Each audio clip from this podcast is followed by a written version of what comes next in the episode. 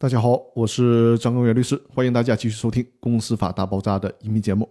这一期呢，我跟大家聊的是解散公司诉讼中的一事不再审原则第一部分。公司法的司法解释二的第六条，有可能是我们学的最快的一条。这个条文一共就有两款，我在上一期音频呢也跟大家读过了，而且我在上一期的音频里面就把第一款的内容给大家讲解完了。也就是解散公司的判决一旦作出之后，对公司的全体股东都有约束力。所以说呢，今天我就直接给大家讲第二款。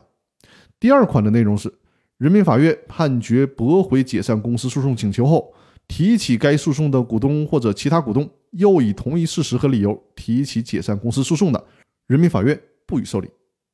这里面就牵扯出了一个很重要的法律原则，就是一事不再审原则。也就是说呢。判决一旦作出之后，当事人就同意纠纷再向人民法院起诉的，人民法院就不受理了。举个例子，一个公司有五十个股东，其中一个股东隔壁老王向法院起诉，要求解散公司。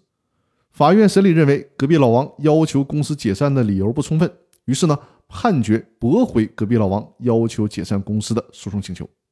在这种情况下，如果其他四十九个股东每个人都以同一个事实和理由再起诉一次，